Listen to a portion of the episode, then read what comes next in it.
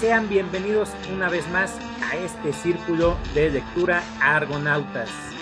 Hoy es nuestro primer programa y abrimos esta temporada, esta cuarta temporada con un especial. Es nuestra cuarta y última parte del top 10 en la cual vamos a presentar nuestro número uno.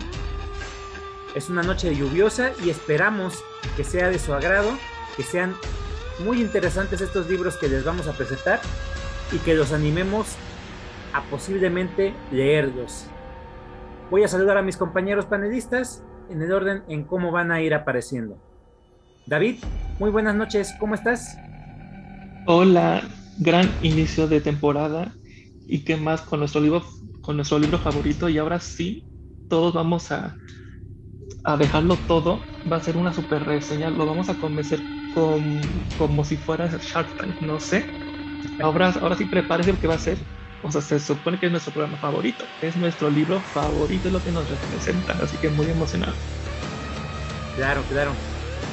Vamos a, a, a ver si hacemos justicia a estos libros. Iván, muy buenas noches. ¿Qué tal amigos? ¿Cómo están? Buenas noches. Pues aquí emocionado y contento porque ya por fin llegamos Después de esta escalera de, 10 escalones ya estamos en el primero. Hoy vamos a presentar nuestro, libro número uno. Creo que va a ser muy interesante eh, la, propuesta de cada quien, como lo, hemos mencionado en, anteriores, probablemente no, sea el mejor libro o el mejor escrito, pero seguramente tiene un significado, tiene un significado para todos y, eso es lo que, lo que yo quiero descubrir el día de hoy, que qué es para ustedes el número uno y, el por qué. Y pues bueno, a toda la gente que nos ha seguido programa programa, gracias por estar con nosotros. Estamos abriendo la cuarta temporada, gustosos y pues bueno, pues vamos a, dar inicio con este que ya, que ya estamos comenzando. Perfecto, Iván. Claro, por supuesto. Eh, diste en el clavo completamente con este comentario y en definitiva es un libro que para nosotros representa muchísimo. Es nuestra medalla de oro es nuestro libro soñado, es el que más nos ha eh, conmovido, nos ha interesado, nos ha representado algo. Entonces, ¿qué mejor que iniciar esta temporada con este programa especial?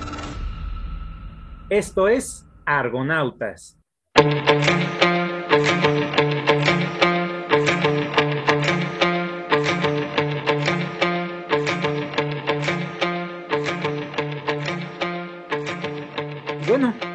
Empezamos este top con David. Adelante, David. Los micrófonos son tuyos. Y recordemos que vamos a mencionar todos nuestros libros, del 10 hasta el primer lugar. Entonces, comienzo con mi lista. En el décimo lugar yo puse Cementerio de Animales de Stephen King. Noveno, Al Exorcista. En el octavo, Pequeñas Mentiras de Lian Moriarty. Séptimo, La Larga Marcha. Sexto, Christine. Quinto, It, de Stephen King. En el cuarto lugar puse El Enigma de la Habitación 622 de Joel Dicker. Tercero puse a Battle Royale. Paréntesis, Battle Royale ya lo pueden conseguir en Amazon. Un poco caro, pero de verdad léalo, cómprenlo. Y ahí me dicen. En segundo lugar, yo puse al libro de los Baltimore de Joel Dicker. Ay, mi primer lugar. Mire, mi primer lugar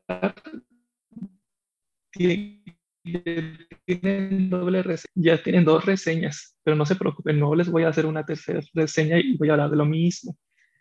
Mi primer lugar es La verdad sobre el caso Harry Quebert de Joel Dicker, pero como ya como les acabo de, dar una reseña antes del top, les voy a hablar del caso Alaska Sanders de Joel Dicker.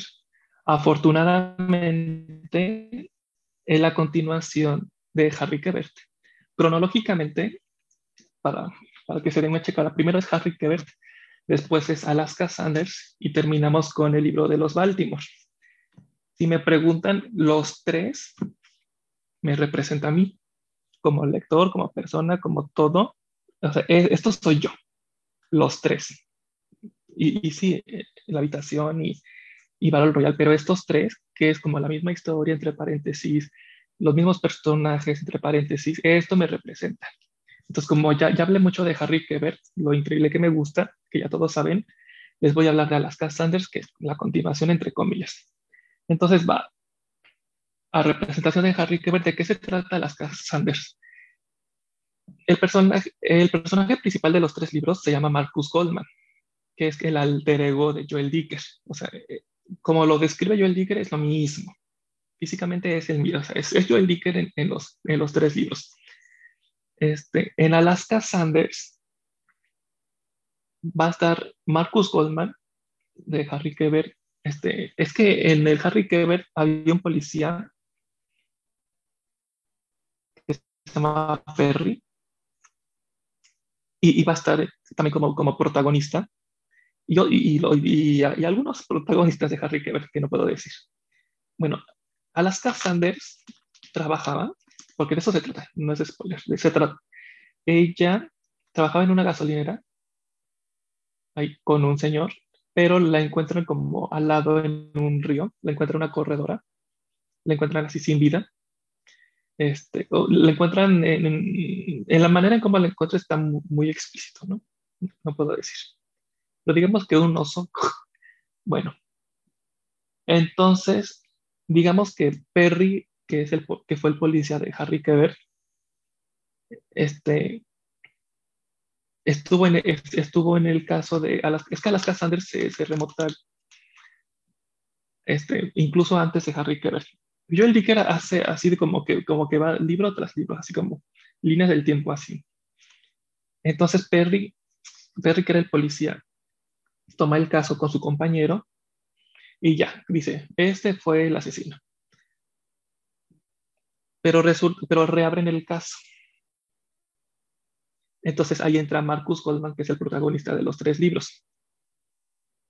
Y, y lo es que tampoco puedo decir por, por qué, por qué el caso, pero bueno, a las casantes la encuentran y es un, hay, hay como un trío con Alaska Sanders, con su novio y el mejor amigo del novio. E, entonces, pues, de hecho, al principio en Alaska Sanders este, es un poco flojo, porque como que, no, como que dices que ya, ya, no, ya no puede haber más, más historia, no sé, no, sé, no, sé, de qué más se puede tratar si es, pues ya están todas las piezas, ya no, ya no, ya no le puedes sacar más jugo y, faltan 500 páginas. Entonces, hay un personaje que ni he dicho nunca, que ni voy a decir en, Harry Keber, pues es que pasa algo muy importante y dije, ¡Ah! no me que este personaje y ya pasa algo.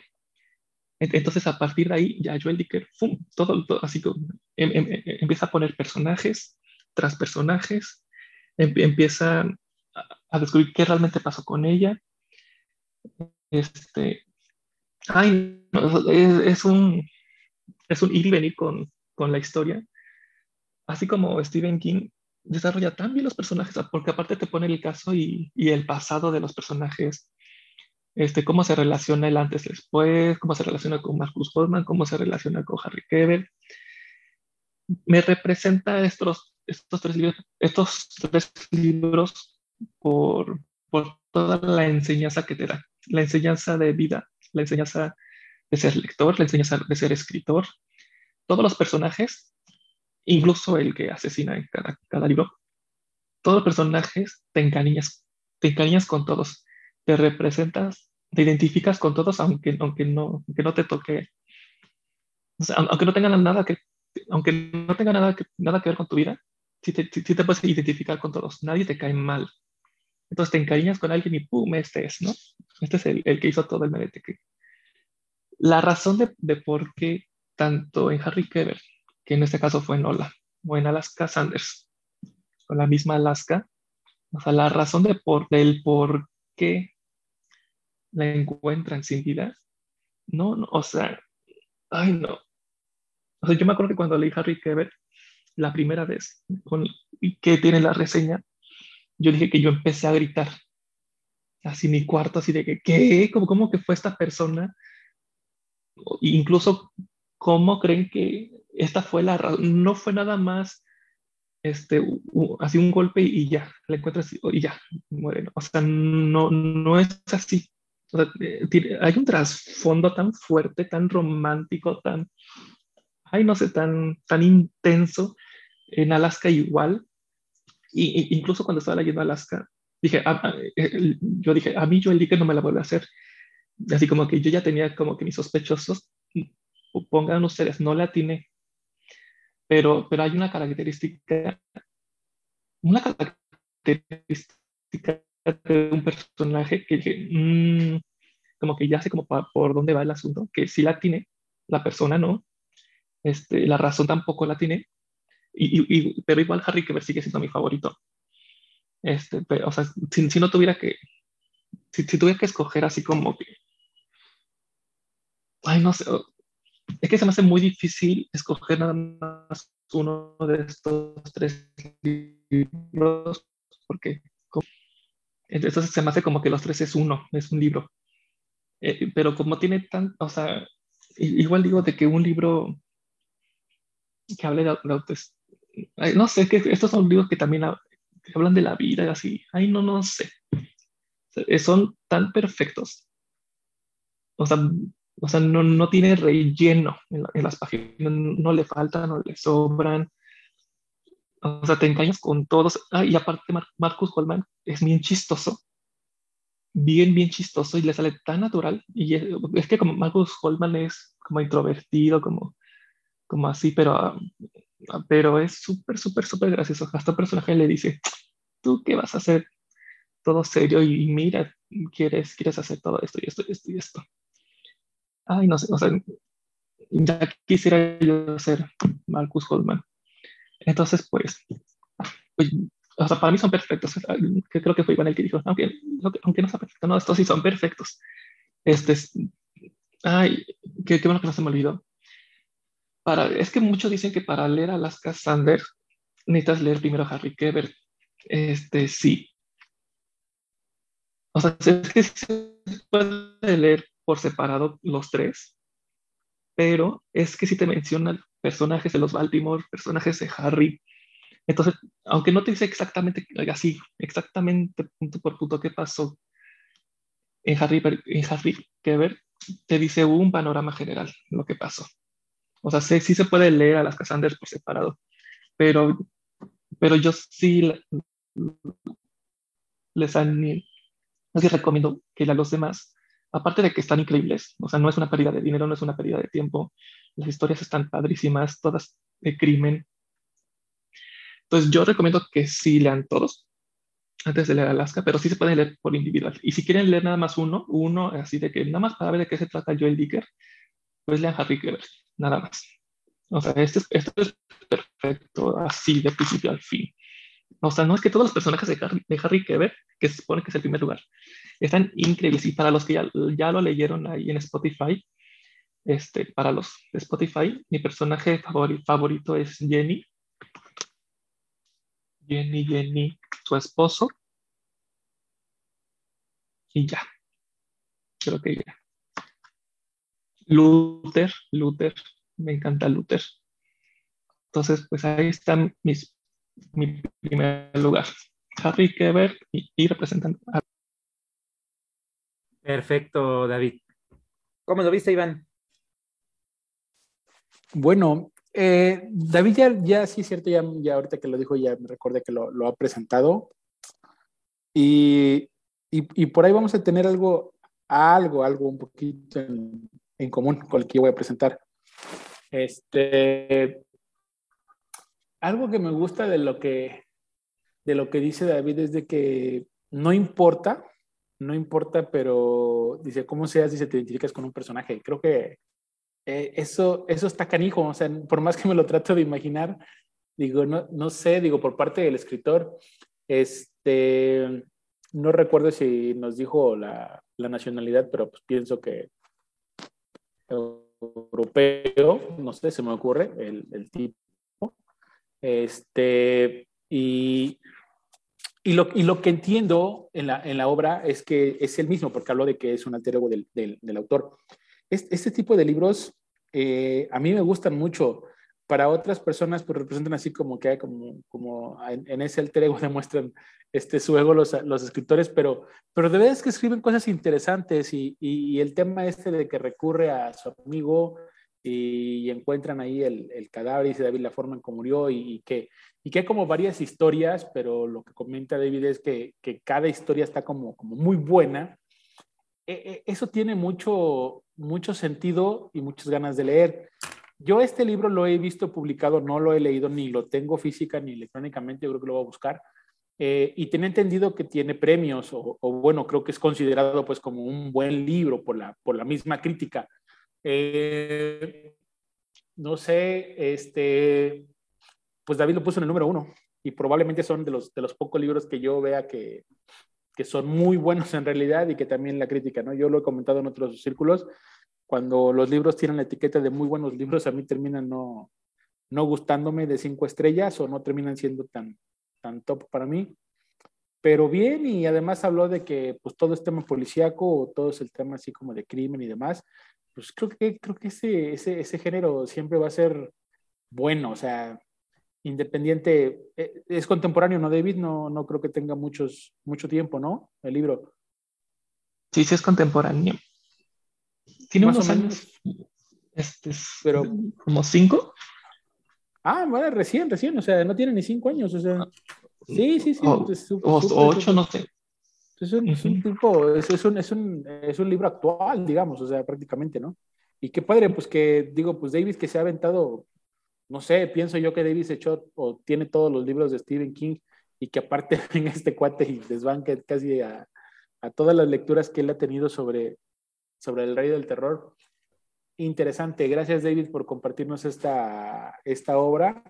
Eh, me gustó mucho que dijiste, a pesar de que son como una serie de libros, dijiste, nomás con que se lean este es, es bueno, con ese se entiende bien, y, eso también es, es, es, bueno, porque a veces encuentras este, eh, sagas que dices, pues si no, si no lees uno no puedes entender el otro, y ahí como que te obligan a leer el otro y dices, uy, este no estuvo tan bueno, pero lo tenía que haber leído.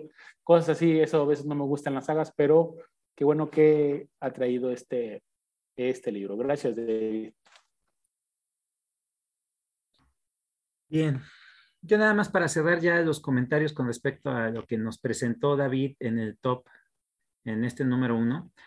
A mí me quedaba claro desde el momento en que habías hecho las reseñas y habías presentado a este escritor eh, suizo, eh, me quedó claro que era uno de tus eh, escritores favoritos, a la, par de Stephen King. Ah, eh, yo no tenía duda de que lo ibas a presentar, sabía que lo ibas a presentar. Era muy evidente por la forma tan apasionada de tus reseñas con respecto a, la obra de Dicker y que este, en el momento en que, que los vas acomodando, me quedaba claro que iba a ser el número uno ya después de, que me presentaste y todavía cuando echaste el spoiler de que de Stephen King ya eran todos, ¿no? Dije, ah, ya sé quién va en el One desde ese momento. Eh, ahora bien, yo tengo pendiente su lectura, sí lo, lo, ubico bastante, lo he visto, ya lo he pedido, eh, tuve, tuve la mala fortuna de haberlo comprado y nunca llegó y me hicieron el reembolso del, libro y pues no sé por qué se me borró el cassette, debido a haberlo pedido de nuevo, pero desde ese momento ya no lo volví a pedir y es de mis grandes pendientes. Sí lo tengo bien en mente, lo tengo bien en mente porque a mí sí me gusta mucho la literatura contemporánea, al igual que la clásica. Creo que hago una, una buena fusión de ello. Me, tengo una mezcolanza de géneros bastante amplia entonces, sí me llama la atención, sí lo tengo bien presente. Eh, no le he dado su, momento. Creo que ya con estas reseñas que nos has dado y el haberlo presentado en este top y todavía con el plus de tener el primer puesto, pues me queda esa eh, motivación para en verdad darle su lectura, darle su lugar y ahora sí poder platicar más a fondo con respecto a este escritor. Eh, yo considero que es interesante que lo pongas en el primer lugar y que tiene que tener algo por ello. Entonces, Sí le voy a dar sacrosanta lectura próximamente, no sé cuándo, pero se la daré. Gracias por esta aportación, David, y por presentarnos tu lista completa desde el 10 hasta el primero. Vamos con el que sigue en esta noche lluviosa y ese es Iván. Adelante, Iván. Los micrófonos son tuyos. Muchas, muchas gracias. Eh, pues comenzaré por decir mis, mis primeros nueve. El número 10, eh, hablé del Principito de Exuperi. En el número 9, La Odisea de Homero. En el número 8, de Ratones y Hombres, de John Steinbeck. En el número 7, Diarios de Adán y Eva, de Mark Twain. En el número 6, Romeo y Julieta, de William Shakespeare. En el número 5, Heroidas, de Ovidio. En el número 4, Poemínimos, de Efraín Huerta. En el número 3, Las aventuras de Sherlock Holmes, de Arthur Conan Doyle. En el número 2 fue Frankenstein, de Mary Shelley. Y hoy voy a presentar el número 1. Cuando cuando yo estaba muy joven, y muy joven me refiero a una edad de 15 años probablemente, yo no, yo no soy escritor, eh, perdón, lector desde, desde niño, como lo fue aquí mi amigo Chava, que él desde, desde muy pequeñito empezó con los libros. Yo no, yo la verdad es que el, el gusto por los libros lo, lo agarré por ahí ya de una forma así como lector serial de uno tras otro, probablemente después de los 24 años, yo creo que fue cuando le empecé a pegar muchísimo los libros, pero en un principio simplemente eran, eh, los libros estaban en mi casa, eh, a mi padre siempre le ha gustado la, la, literatura, pero para mí todavía era como algo muy, muy ajeno a mí. Eh, en, en aquellos años yo tenía muchísimo la intención de estudiar arqueología, esa era mi, esa era la profesión que yo quería ejercer. Eh, desde muy niño, cada vez que salí de viaje y tuve la oportunidad de que mis padres me llevaron a muchos eh, sitios arqueológicos en México, recorrimos bastantes sitios arqueológicos. A mí siempre me ha enamorado la parte histórica prehispánica de México y, desde pues, todos los, lugares, desde, desde el Tajín, desde Mitla, Monte Albán, Palenque, Chichen Itzá, Uxmal, eh, muchos, ¿no? Este, Zempoala, este, Teotihuacán, no sé, mucho, mucho, mucho, hemos recorrido mucho y a mí siempre, siempre me, me, ha llamado mucho la atención y yo en un momento dije que yo iba a estudiar eso porque me, me, me, apasiona bastante, me gusta mucho ese tema. Sin embargo, pues ya después por circunstancias de la vida y cuestiones que me puse a pensar, dije, bueno, creo que no, no es una profesión que reditúe tanto o me va a costar trabajo encontrar chamba de eso, de, de, de arqueólogo dije, pues está medio complejo, ¿no? Además que nadie más de mi familia se ha dedicado a esa área, pues es como un poco más complejo. Así que por ahí, entre uno de los libros que precisamente eh, le habían regalado a mi hermano, y mi hermano es completamente lo opuesto a mí, mi hermano no, no lee un libro, sino es una vez creo cada tres años, no le gusta mucho la lectura. Encontré un libro así medio, medio choncho, y que es el que voy a presentar el día de hoy, que es el libro de Azteca de Gary Jennings. El libro de Azteca de Gary Jennings eh, representó para mí mucho porque al momento en que yo vi el libro, pues primero yo vi un libro bastante voluminoso porque pues el de Azteca tiene bastantes páginas y, y, como era la edición de bolsillo, pues ya ves que es todavía como el doble, ¿no? Como se hace como un pequeño tabique. Entonces yo dije, esta cosa, ¿cómo, cómo caramba se escribe en esto? Y fíjate que lo empecé a ojear una, una, una tarde que habían llegado unas, unas, amistades de mis papás y yo no quería estar como en la parte de afuera, ya sabes, la adolescencia, que mejor prefiero encerrarme en mi cuarto. Se me ocurrió agarrar el libro y empecé a leerlo. No sé, probablemente pasó una hora, dos horas, también mi ritmo de lectura era, era, era menor que el que tengo ahora y me di cuenta que en un ratito yo ya había avanzado, pues prácticamente eh, 50 páginas más o menos son las que había llevado. Y yo dije, bueno, dije, pues no está, no está tan malo. O sea, dije, para, para las páginas que tienen un ritmo, dije, pues el rato que llevaba. Y me di cuenta que era, era el libro que me había enganchado con la historia y que sin querer, pues había avanzado un buen ratito. Me, me gustó mucho. Eh, recuerdo que salí a, a cenar este, ahí, bueno, de mi cuarto salí al comedor y regresé y en vez de dormirme me quedé tan picado que dije, voy a, voy a continuarle con el libro. Eh, no es que haya hecho tiempo récord con el libro, la verdad no, no recuerdo que diga, ay, me lo chuté tantos días, ¿no? Pero lo que sí vino a, representar para mí el libro de Gary Jennings, Azteca, fue prácticamente la puerta al mundo de los libros. El día que yo terminé el de Azteca de Gary Jennings me dio muchísima emoción. Yo jamás había leído un, un libro tan, tan grande y, si no era, y no era por gusto, porque más bien era por gusto porque todos los demás los había leído como por obligación, ya sabes, de la, de la escuela. Eh, e, ese fue como, como que a mí se me antojó, yo lo quería leer, me gustó muchísimo, el final me encantó, me quedé maravillado, maravillado. Dije, yo no jamás pensé que existieran libros históricos eh, novelados, para mí era completamente una, una, una novedad. Y dije, pues de aquí soy, ¿no? Y entonces a partir de ahí me empecé a comprar un montón de libros, o bueno, más libros de, de, de, de cosas prehispánicas y así como historia novelada de México. Y pues fue el primer momento donde me di cuenta que dije, ya tengo el siguiente libro en mente y después ya tenía dos, después ya tenía tres en espera y pues bueno, hoy ya la verdad es que ya ni para contarlos porque ya se me hizo una enfermedad así como aquí a muchos de los que conozco y ya tengo muchísimos que están en espera y no ya ni para contarlos porque ya digo ya tengo demasiados. Pero pero ese fue el inicio ese fue el inicio de, de mis libros. Eh, difícilmente yo creo que lo, lo, lo, bajaré del número uno por lo que representa. Primero eh, el tema histórico me fascina la novela histórica me encanta además si es de la época prehispánica mejor. Eh, lamentablemente y para mi desfortunio o infortunio no he encontrado otro libro que me atrape tanto como lo hizo Gary Jennings. Entonces dije, bueno, entonces no fue, no es el hecho de que haya sido el primer libro, también es el hecho de cómo lo escribió, me puse a investigar un poco más de él.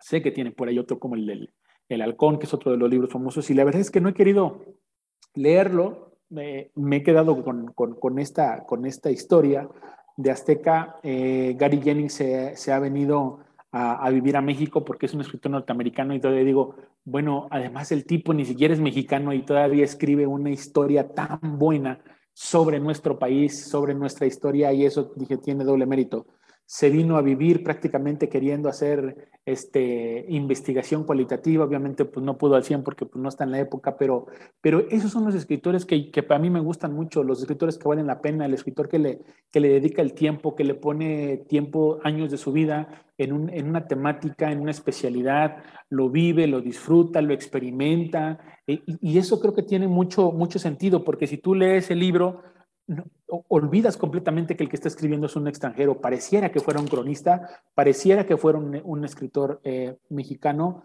ciertas partes del libro, de, hasta forma poética, eh, me encantó y lo tengo por ahí separado, eh, la, parte donde, donde habla sobre, sobre Cuauhnáhuac, que, que representa nuestra, nuestra ciudad del día de hoy, muy bonita la forma en cómo lo describe, describe Tepoztlán, describe el viaje hacia Tenochtitlán, en fin, eh, hay muchas, hay muchas cosas, este, Xochicalco, no sé, muchas cosas que están alrededor de, de nuestra ciudad y que, y que las tiene plasmadas ahí.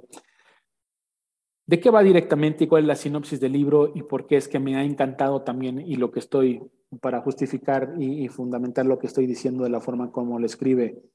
Eh, el libro está tan pegado a la realidad que eh, ustedes saben que durante la conquista de México, pues el, rey Carlos le, ha pedido a, los, frailes que, vinieron a, la conquista de México, pues que escriban, que escriban acerca de cuáles eran las costumbres y cuáles eran las formas de vida en, este, este, este lugar, ¿no? Eh, en este caso era Tenochtitlán y todos sus alrededores, a lo que después se le llamó ya este, el, nuevo, el nuevo México, ¿no? El nuevo virreinato.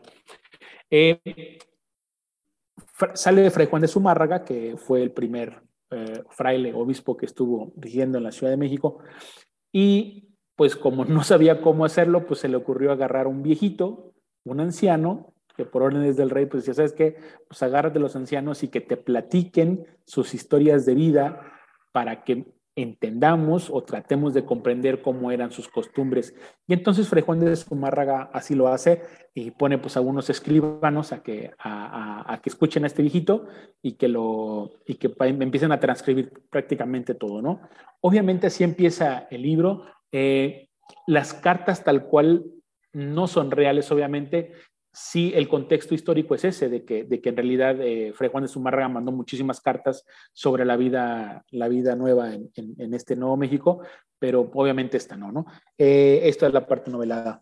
El, el, personaje que es un viejito, pues se le ocurre empezar a, explicarle, dice, bueno, ¿van a, ¿van a, escribir todo? Le dicen, sí, todo lo que usted diga, sale. Pues agárrense porque esto está largo, ¿no? Y entonces, por eso el, libro se hace bastante choncho, porque te platica desde, prácticamente desde que él tiene uso, memoria, razón, y es un chamaquito de cuatro o cinco años, prácticamente hasta los días que, en que está escribiendo estas cartas o, o este libro. Eh, pasa por muchas cosas y, aprovecha y a veces se, burla de los, frailes porque cuando habla sobre las partes de la sexualidad, y ustedes saben que en la época prehispánica pues la sexualidad era algo muy natural, algo muy normal, y pues para ellos era como, ah, como que ya hablar de sexo y aquel todavía describía, como dicen, este, con, con, con, santo y seña, ¿no? Exactamente todo, el acto sexual, la, adolescencia, este, los órganos sexuales, todo, todo, todo, o sea, el tipo. Y entonces lo hacía a propósito como para que los frailes como que no quisieran escribir, ah, porque hacían berrinches se iban, ¿no? Como dicen, este cuate sigue, sigue diciendo esas cosas, dice, no vamos a escribir nada, ¿no? Pero pues las órdenes del rey era, escriban todo, ¿no?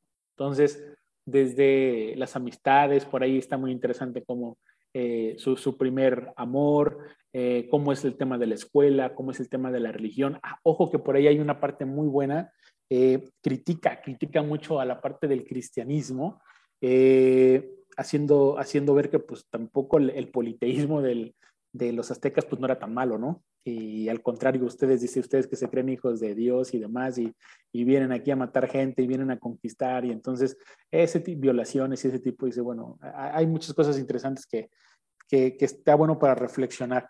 El, el, libro es amplio, habla sobre el, los mercados, habla sobre el trueque, habla sobre eh, el arte, habla sobre el, las pequeñas exposiciones de obras de teatro, habla sobre las actividades este, de comercio, sobre las formas de gobierno, en fin, es, es una, es, es, una radiografía completa la que hace este personaje y una de las cosas más, más, más bellas que me encantó, eh, porque él vive en un, eh, en un poblado próximo a, a Tenochtitlán, no vive en mero Tenochtitlán, y entonces dice y recuerda el día cuando, cuando conoció la ciudad de Tenochtitlán, cuando fue con su tío y su papá por medio de una canoa, eh, dice que llegaron a un amanecer, cruzaron el lago, y cuando empieza a describir todas las, eh, las pirámides y las formas, pues a mí que me encanta todo eso, dije, wow, o sea, todo eso que él lo describe, que, para ese momento para el lector es real, ¿no? Es, eso es algo que me, gusta mucho, que para tu cerebro es real, ¿no? Tu cerebro no distingue que estás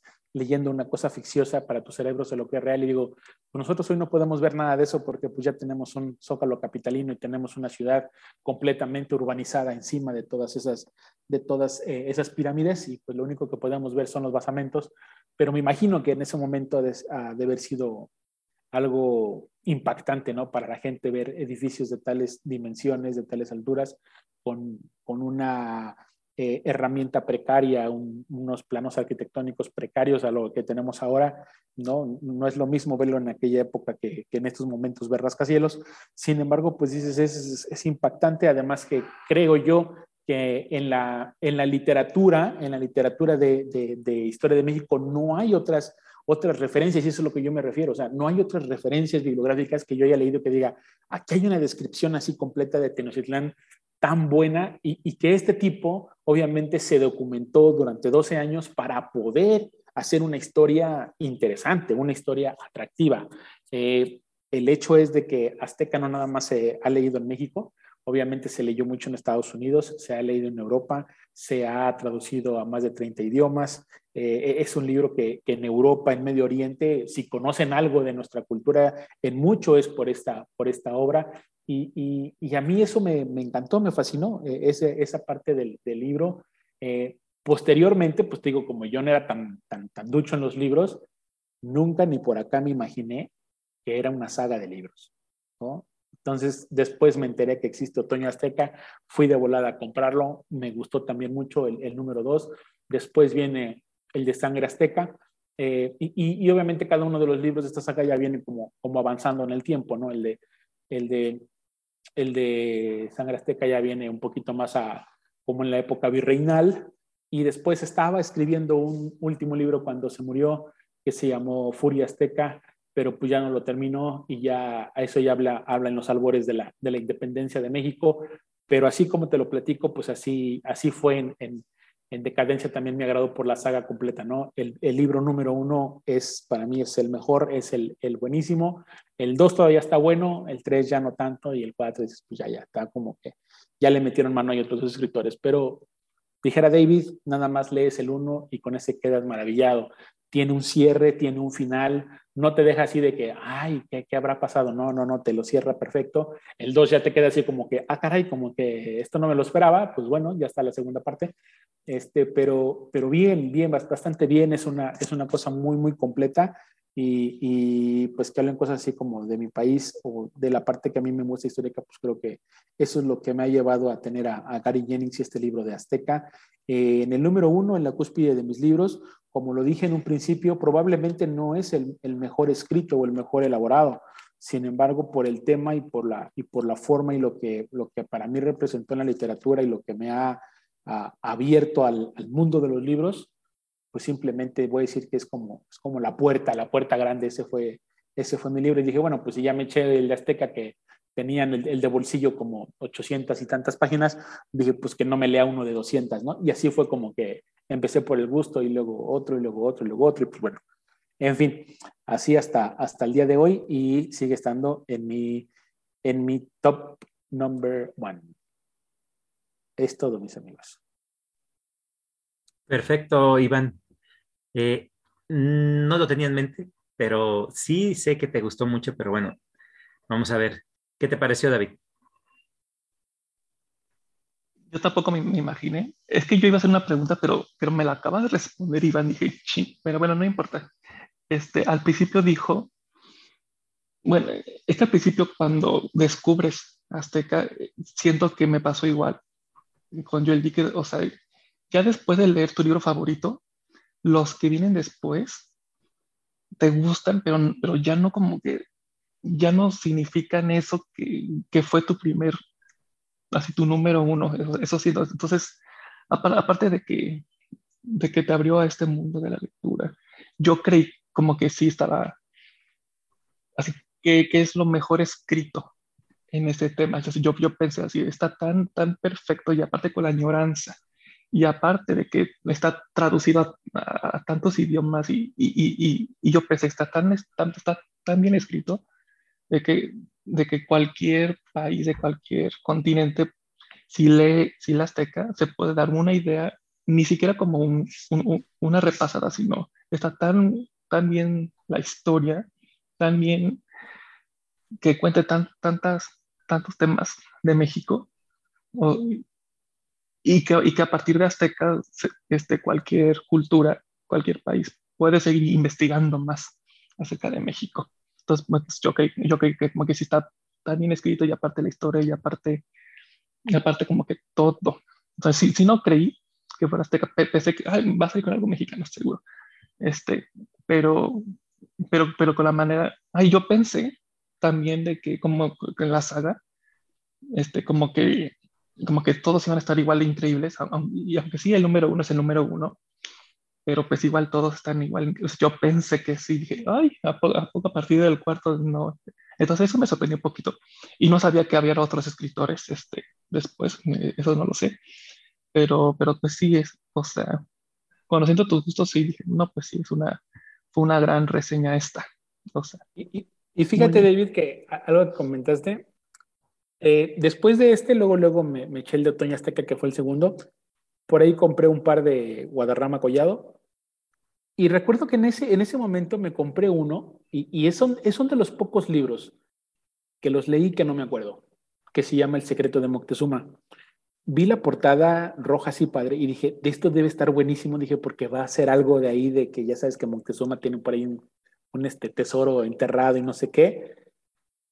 Créeme que cuando lo empecé a leer dije, o sea, nada que ver, o sea, e, es como una historia un poco contemporánea y yo quería encontrarme algo como lo anterior.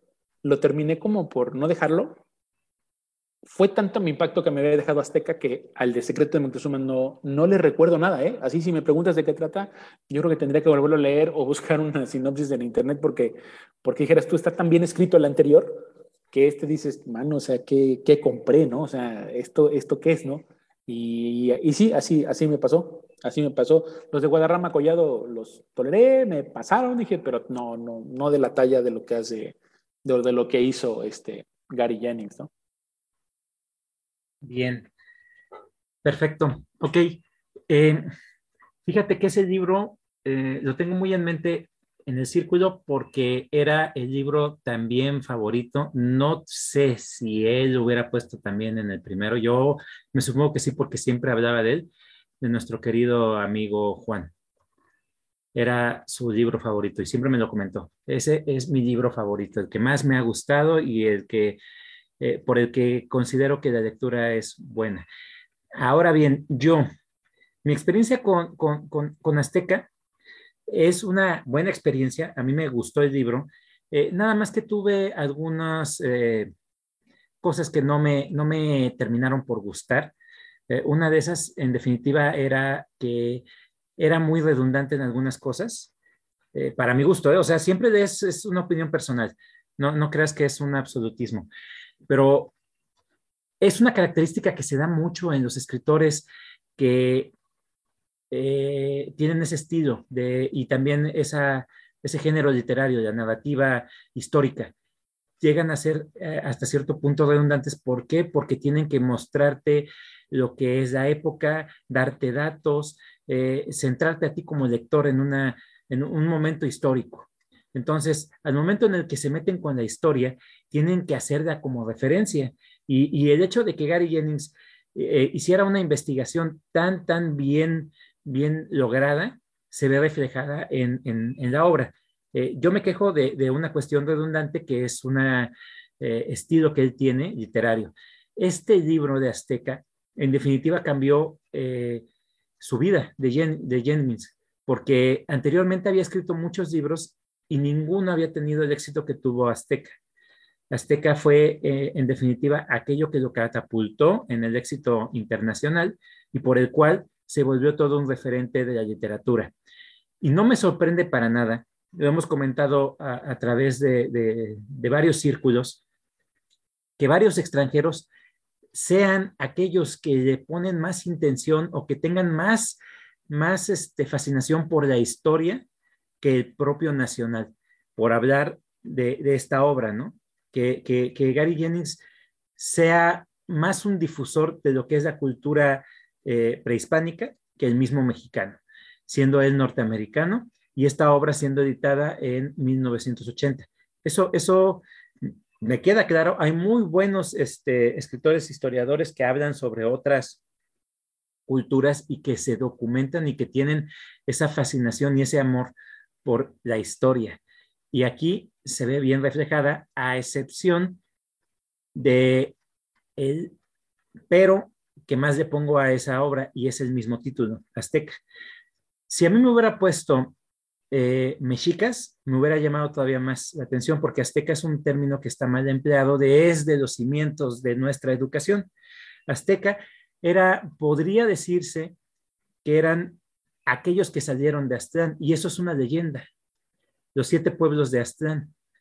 En ese momento sí se les nombraba aztecas, pero se pierde esa eh, terminación cuando ellos se asientan y se, vuelven en el, eh, no es imperio, porque antes de ser imperio era nada más una agrupación de gente que se asienta a las faldas de la laguna eran los mexicas.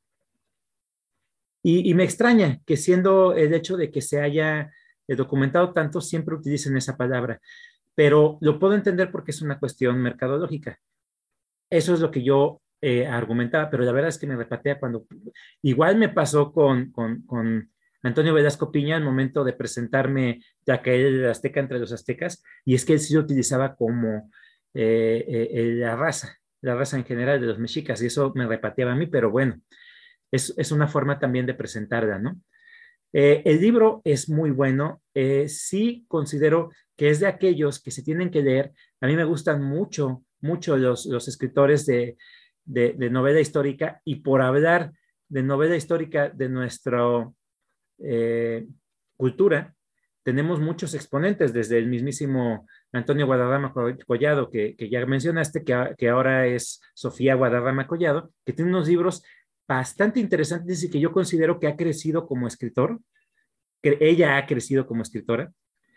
Eh, eh, tiene una saga que empezó con estos que, leímos y que no nos parecieron tan malos, pero tampoco tan buenos, que es El misterio de la serpiente. Coatl es, una novela más que nada eh, en, el ámbito de novela negra, pero que se inmiscuye mucho en lo que es la cultura y la cultura en general, porque no nada más se centra en el misterio de la cultura mesoamericana, te habla sobre la religión, sobre eh, Europa, sobre muchas cosas. Pero sí tiene muy buenas este, novelas, tiene eh, el, de este, esta saga de emperadores, que, que, está muy buena. Tiene uno que me, me, sorprendió y que lo tengo también eh, pendiente, que se llama Tlaloque, y que tiene que ver con este personaje que acabo de hablar, de el maestro Velasco Piña, que es él. Eh, hay otro escritor eh, español que también sacó una novela muy interesante, muy buena, bastante bien lograda, que es Corazón de Piedra Verde, de Salvador de Mandaveaga, que qué nombre tan bonito tiene ese cuate. Eh, pero bueno, o sea, sí hay muy buena literatura y Azteca es uno de esos referentes que considero que sí se tienen que leer con respecto a la literatura histórica. Qué bueno que lo tengas en, ese, e, en ese altar, que lo tengas bien presente y más que nada por la forma en cómo llegó a ti, ¿no? Me parece que ese tipo de vivencia todavía lo marca más. Eh, bien claro lo decía eh, el, querido Carlos Ruiz Zafón, que, que, los libros llegan a nutrirse del alma de uno mismo. Cada libro se carga de ese tipo de, de sentimientos, de ese tipo de vivencias y de diferentes personas a través de la historia. Y ese libro de Azteca se cargó con tu alma, se cargó con esa experiencia que tuvo contigo como lector y eso habla mucho de la representación que tiene esa obra para ti. Qué bueno que lo hayas eh, presentado, Iván. Me parece demasiado congruente con todo lo que nos has presentado en, los círculos a través de, del tiempo y, y que eh, qué bueno que lo hayas presentado, de verdad. Me, gustó mucho. Perfecto. Continuamos con esta noche mágica y el siguiente, el siguiente soy yo. Yo, eh, en mi top, les había presentado las obras en el número 10 eh, de Regina de Antonio Velasco Piña, en el número 9, El Padrino de Mario Puzo, en el número 8, el clan del cavernario de Jean María Well. En el número 7, el periquillo sarmiento de Lizardi. En el número 6, presenté Noticias del Imperio de Fernando del Paso. En el número 5, presenté El Silmarillón de J.R.R. Tolkien. En el número 4, presenté El Conde de Montecristo de Dumas. En el número 3, Los Recuerdos del Porvenir de Doña Señora Elena Garro. En el número dos, presenté el Evangelio según Jesucristo de mi buen y querido escritor José Saramago. Y si notan, eh, no hay ninguna relación con ninguno de los libros, son autores totalmente diferentes. Sí hay eh, varios mexicanos, pero no tengo una, una, una, no hay una idea clara de gusto porque es un gusto eh, que, abarcó muchísimos géneros, muchísimos temas y muchísimos países. En el número uno, al igual que Iván, yo tengo unas obras muy importantes para mí en mi formación como lector. Y, así como lo mencionó Iván, voy a, voy a, entrar en materia. Eh, sí, yo soy un lector viejo a pesar de que no soy viejo, o sea, soy una persona eh, no muy, muy joven, pero tampoco muy viejo, pero sí leí desde muy joven. siendo yo un, chavito, un niño muy enfermizo, tuve la suerte de tener dos abuelas que me querían demasiado, una madre que me, apoyaba demasiado y que, me alentaba muchísimo, y un padre que siempre se preocupó por sus hijos. Y yo era un niño muy enfermo. Me acostumbraba a enfermar constantemente. Eh, eh, tenía muchas afecciones este, respiratorias y casi siempre estaba eh, en cama. Entonces, mi madre en su, en su sabiduría y mis abuelas en su amor hacia mi persona, siempre me compraban porque mi madre me inculcó la lectura. Yo veía a mi padre, que era, era mi héroe, era aquella persona a la que yo quería seguir y siempre lo veía leyendo. Entonces, eh, me, impresionaba. Mi padre me impresionaba. Y mi madre me compraba cuentos, me compraba eh, historietas, igual mis abuelitas, mis dos abuelitas me llenaban de, historietas mexicanas, eh, de cuentos. Y en una ocasión, que estaba tan enfermo mi padre, como veía que yo leía todo lo que me compraban y que estaba yo encantado, maravillado con las historias, me encantaba ver eh, las películas de Disney. Eh, mi mamá me compraba eh, los discos de, de, las historias de Disney, pero para que yo las escuchara. Entonces mi padre en una ocasión llegó con dos libros que me obsequió y esos dos libros fueron los primeros libros que yo leí en mi vida y los tengo bien presentes a pesar de que los leí en una edad eh, muy temprana. Aquí quiero pedir perdón a mis compañeros porque son dos libros y no los puedo diferenciar ni los puedo poner el uno encima del otro porque esos dos libros llegaron así a mi vida al mismo tiempo y representan muchísimo para mí porque son eh, tal cual los primeros libros que leí. Los más representativos, aquellos que me metieron en esta vida lectora, aquellos que hicieron que yo me interesara por la lectura y por una lectura que tuviera más contenido que simples historias de diversión o de aventura. Y son dos obras totalmente representativas. Una, eh, ya lo presentó eh, mi compañero Iván, pero presentó, una, eh, presentó su segunda obra. La primera obra de la cual voy a hablar es La Ilíada de Homero. La segunda obra es Los Miserables de Víctor Hugo. Mi padre me trajo dos ediciones juveniles, traían dibujos y traían la historia resumida, pero esos dos libros fueron suficientes para mí para que yo pudiera quedarme completamente enamorado de esta actividad que es la lectura. Esos dos libros son tan importantes para mí que la idea de la tengo tres veces, en tres ediciones distintas, y las tres veces las he leído. Eh, una es una este, edición en prosa, que me pareció muy extraña, viniendo de un poema, un poema clásico. La, segunda edición es en una colección de Grolier, que eran esa, esa, editorial que sacaba libros eh, empastados, en pasta dura y, en colecciones enormes. Y la tercera edición fue una edición actual que es de Gredos, de esta colección de literatura griega y romana. Y es la primera, el primer número de esa colección.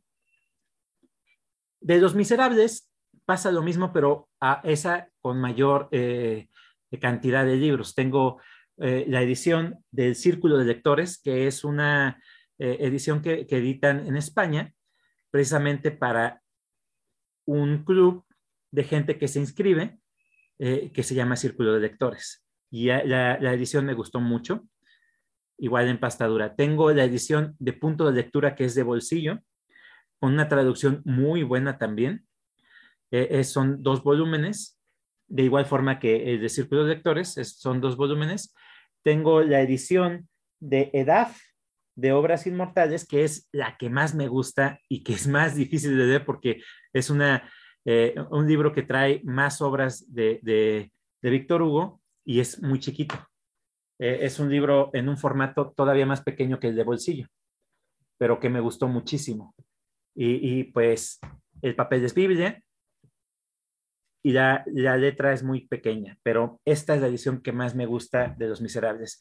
La tengo también en la colección de Bruguera, que creo que es el que menos me gusta, pero que en su momento lo compré porque eh, se veía muy bonita la edición en pasta dura y, y forrado con, con eh, intento de, de, piel, que es sintético.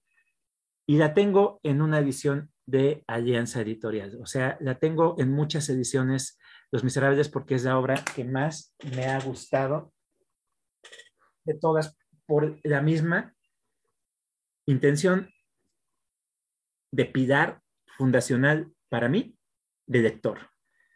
¿De qué trata la Iliada? La Iliada es un poema épico que se le atribuye a Homero y habla sobre los 51 días del décimo año de la guerra de Troya, que eso también es algo de lo que no tiene en mente la gente cuando la lee. Piensan que es la guerra completa de Troya y no, habla solo sobre 51 días eh, en el décimo año de esa guerra cruenta que sufrieron los, eh, eh, ¿cómo se llamaban estos cuates? Pélidas, los griegos. ahorita me acordaré. Aqueos. Aqueos, contra los troyanos. Gracias, Iván.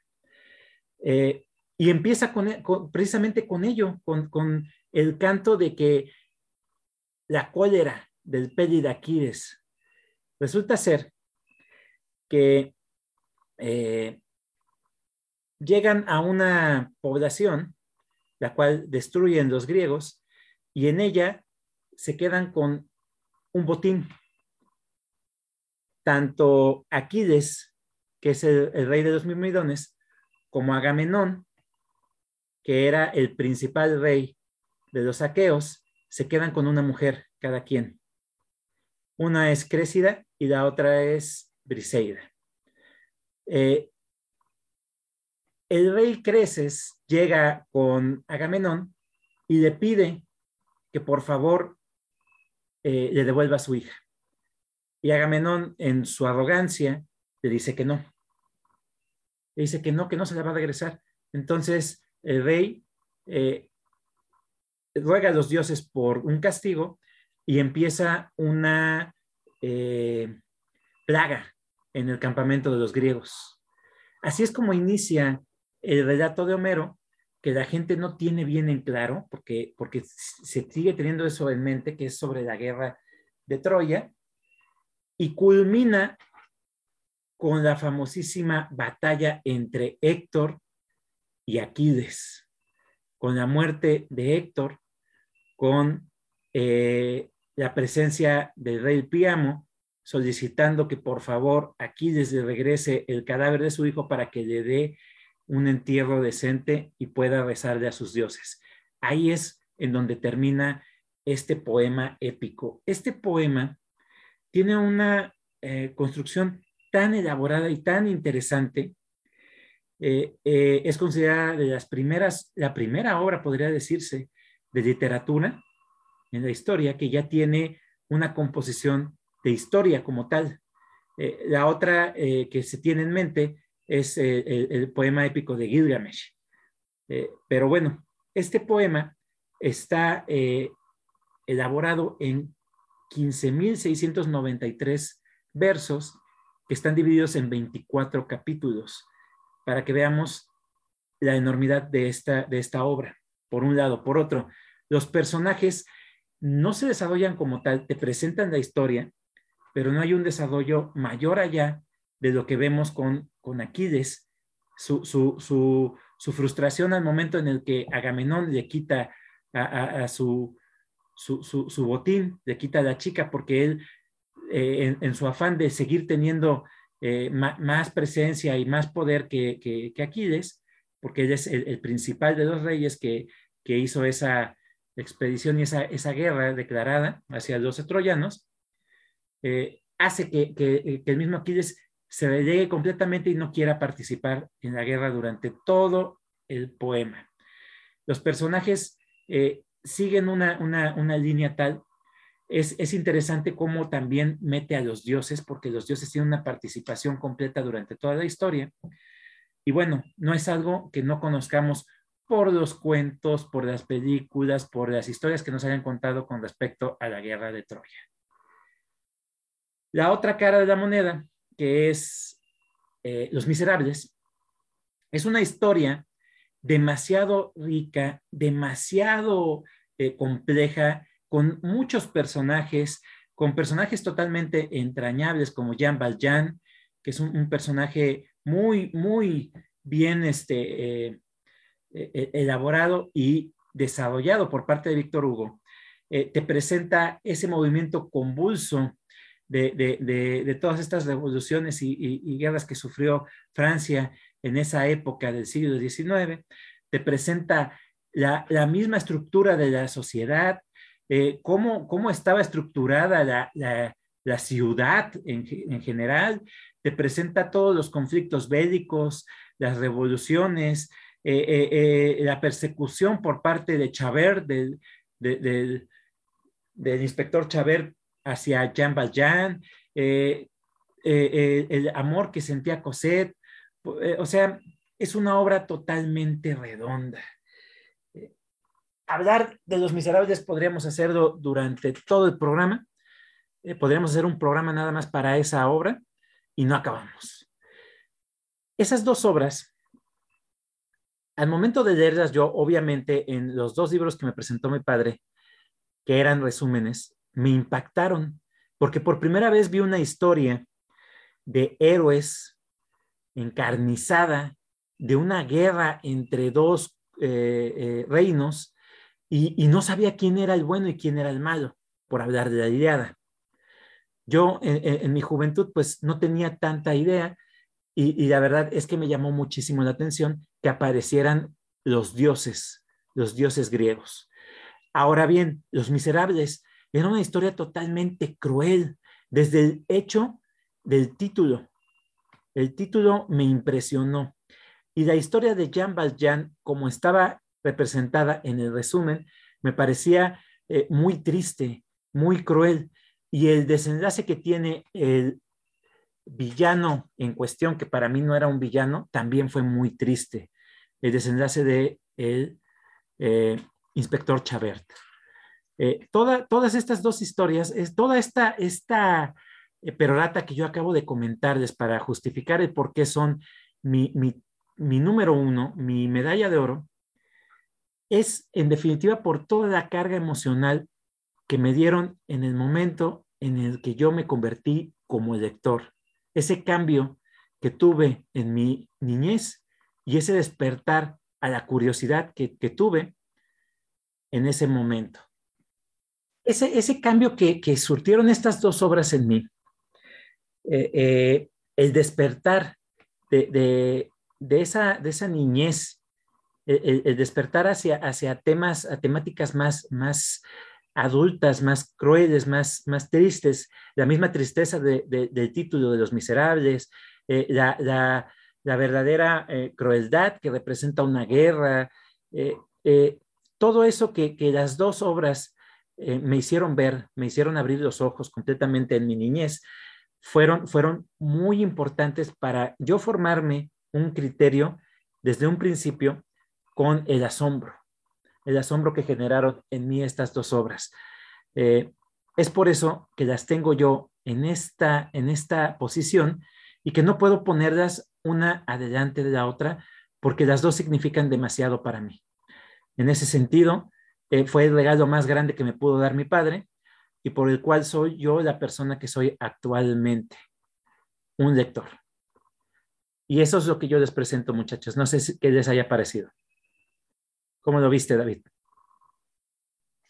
Aunque ya lo dije al principio, yo también estuve a punto de decir, voy a poner a los Baltimore y a Harry Keber en primer lugar por ser como la misma historia, antes de que llegara Alaska, ¿no?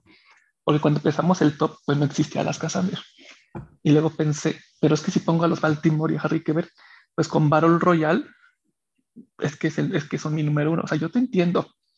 Yo, yo entiendo esa parte. Hablando de los libros, ay, mi Aquiles precioso y mi Patroclo hermoso. Y, y luego los, los, miserables de que, sí, este, creo que son como 1500 páginas, creo. Bueno, son más de mil, creo. Pero sí sé que es un mundo, o sea, vi la película, o sea, pero, ay, no sé, la, la no me quiero imaginar qué tan construida está como, como todo el escenario. Ahora mi pregunta, sí, primero lo leíste como resumido versión infantil, supongamos, pero luego para ya los libros como son, no sé qué tanto sentiste el cambio, o sea, si sí fue, no sé si más difícil o, o te impactó de la misma manera o la emoción creció en estos libros de que ya puedo conocer ya la verdadera historia de la vida, la verdadera historia de los miserables. Y ya, bueno, como tienes muchas más ediciones, pues foto ya la tercera, cuarta, pues ya. Pero ese cambio, digamos, infantil, ya el libro como es, es como, sí, e, este sigue siendo mi libro favorito. Este, la historia, o sea, ya al conocerla la elevó a lo más que pude y, de aquí qué bueno que sigue siendo mi favorito. Esa, esa es como que mi pregunta. Mm, a, ver, a ver si la entendí y la puedo responder. Eh, cuando iba en la secundaria, el maestro de español eh, nos ponía a, leer lo que estaba en el marco teórico de, de, la escuela. Pero como yo acostumbraba siempre a llevar un libro, eh, él a mí no me puso a leer esas cosas. Eh, para que, porque pues lo único que me pedía era que yo le comentara la lectura de lo que estaba en ese momento leyendo. Entonces, eh, fui a la biblioteca de mi secundaria. Creo que era el único que tenía carnet en, ese momento. Nadie visitaba la, biblioteca. Y vi por primera vez em, Los Miserables eh, de no me acuerdo si era la edición de Podoa, y era un libro enorme. Entonces me llamó mucho la atención eso, ¿no? Decía, sí, definitivamente lo que yo había leído en, un principio, pues era una eh, edición para, para niños, era una, una edición resumida y, más enfocada a, presentarte nada más lo que es una historia pequeña. Cuando compré la primera vez la edición fue con Bruguera, y me pareció muy mala la traducción, me repelió completamente. La primera vez que lo leí ya de forma adulta, no me gustó la traducción. Eh, me hice la idea de conseguir una buena traducción y el primer, la primera edición que, que, lo logró para mi gusto fue el de punto de lectura que conseguí en un Sambors ya cuando iba en la preparatoria. Eh, ese, esa, esa lectura que tuve de Los Miserables fue una cosa maravillosa. Para mi gusto, eh, fue, fue algo que requirió completamente mi atención, pero que yo estaba empecinado en conocer completamente la historia. Eh, no sé si se ha notado en el círculo cuando lo, hemos platicado de, Los Miserables, creo que lo platiqué en una ocasión con este, em, con nuestro querido poeta Jonathan.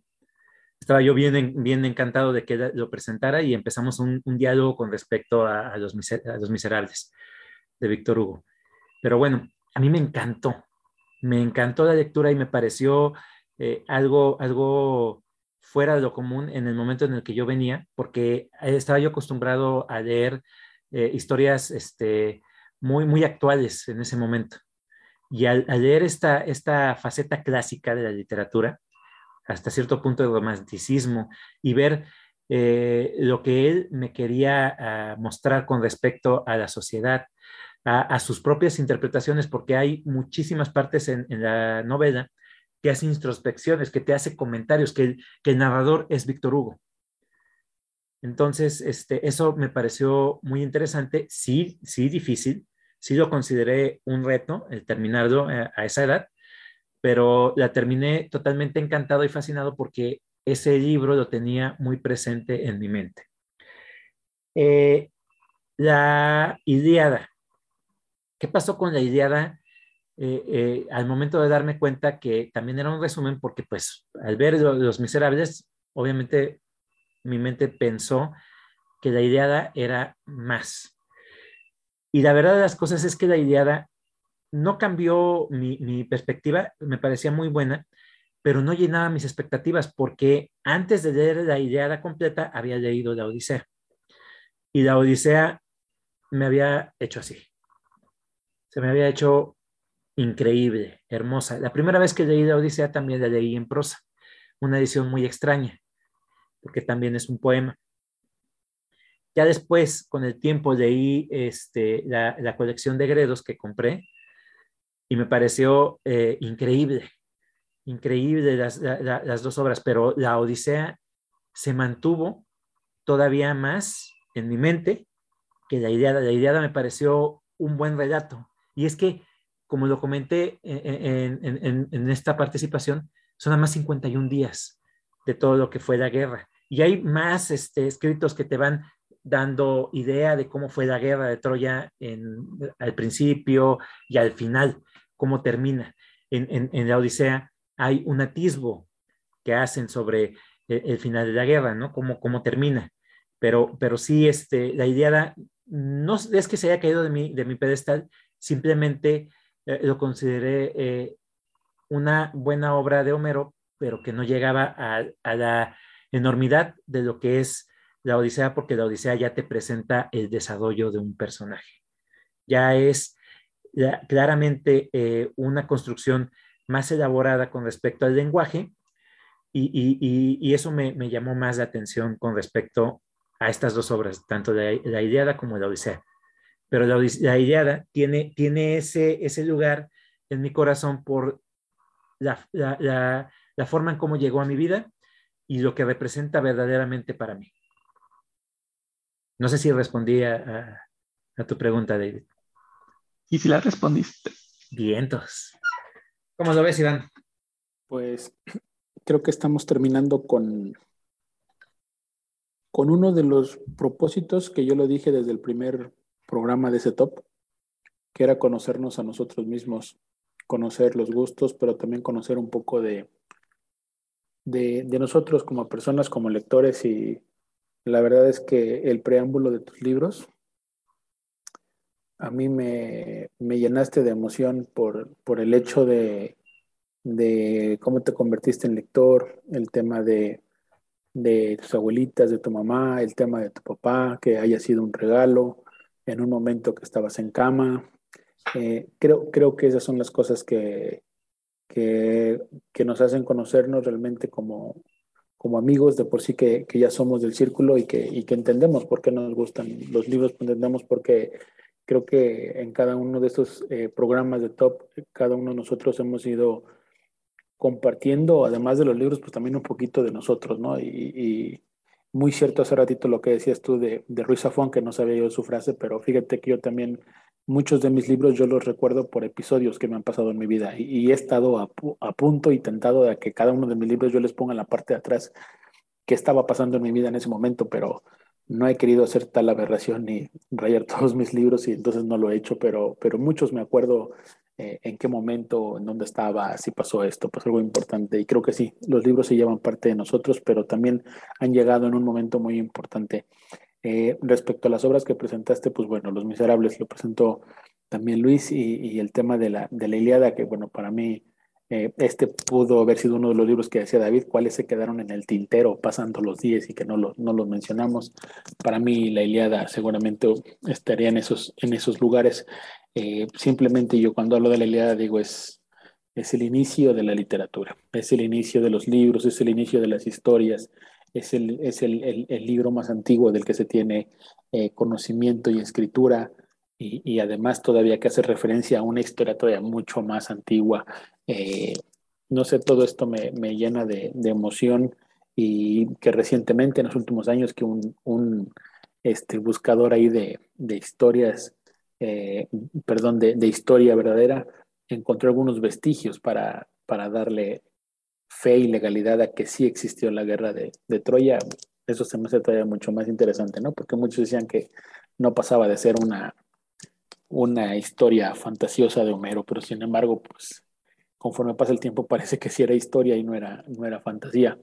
Eh, la Iliada, las versiones que tú mencionas, la de Gredos, es la que Yo tengo dos versiones, yo tengo las de las de Dimat y tengo las, las de las de Gredos y sin duda las de Gredos son, son una belleza, o sea, las anotaciones que tienen, los, el prólogo de la Iliada que me lo eché, fíjate que es de los prólogos que dije.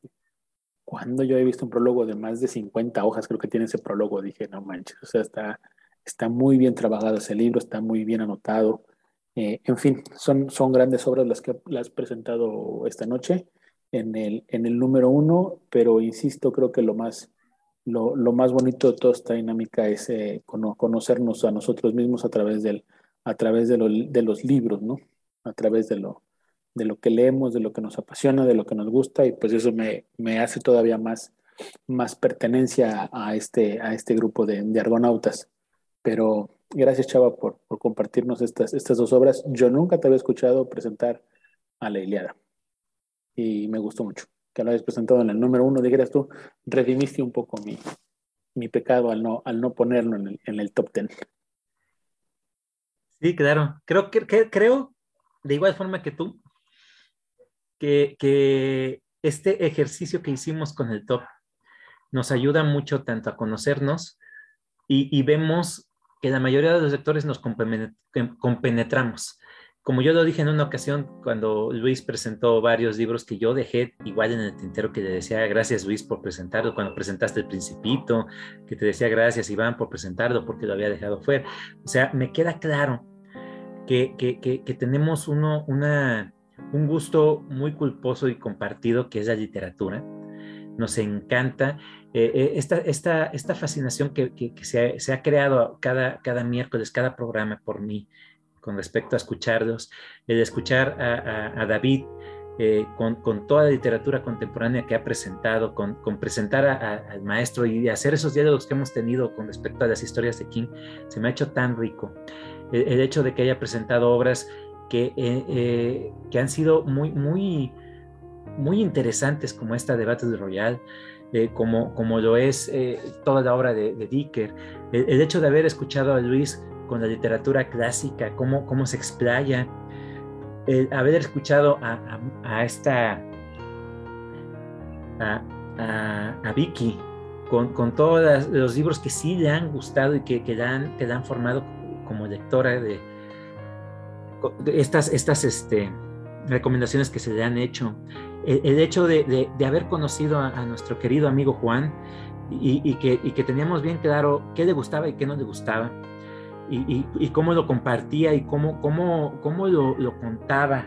Eso, eso también me, me, llena mucho y el círculo en definitiva forma parte importante de mi vida, tanto como lector como persona. Me encanta escucharlos, eh, eh, entablar este diálogo que tenemos. En ocasiones son debates muy, muy interesantes. No, no es que tengamos las mismas opiniones, pero en ocasiones escuchar opiniones totalmente diversas es lo que nos nutre. Y, eso de, la, literatura definitivamente es tan vasta que, podemos tener mil programas y no nos vamos a cansar. Creo que lo hicimos muy bien. Este, este, este, esta dinámica definitivamente nos sirvió mucho a todos. Fue muy divertido el tratar de ver qué íbamos a presentar en los números. Y pues en esta ocasión no los vamos a puntuar porque los tenemos en el top, entonces es redundante para, para nosotros. Vamos a despedirnos y pues creo que se logró el cometido con este programa. David, muy buenas noches. Mis 10 libros también fáciles. Yo lo estoy, dice y dice en cada programa. Estos son mis favoritos. Y no, este, algo que, que dijeron los dos, que, que, lo que me quedo es que nuestros números uno, aunque, aunque sea, o sea, es que, es que creo yo, si no me equivoco, es que somos nosotros, como lectores, como personas, es lo que nos define. O sea, la manera en cómo, en, en cómo yo soy Harry que ver en todo el libro, o sea, me imagino que en, su, en sus libros respectivos también. Entonces, si, si, si cada uno leemos los números unos de los demás, está de alguna manera conocemos a este lector, conocemos a nuestro amigo, conocemos a nuestro compañero. Y con eso, con eso me quedo. Y a los que nos escuchan, lean nuestros números uno. O sea, yo creo que son géneros diferentes. Así que, pues anímense. Sí, el top abarcó muchísimos géneros. Eso fue algo muy, muy bueno. Todo lo que fue narrativa se presentó en el top, desde cuentos, antología de cuentos, poesía, eh, teatro y narrativa. Iván, muy buenas noches. Muy buenas noches amigos. Un gusto y un placer haber compartido no este programa, sino todo el top ten con ustedes. A toda la gente que nos ha seguido en ese top ten, ojalá que les haya gustado.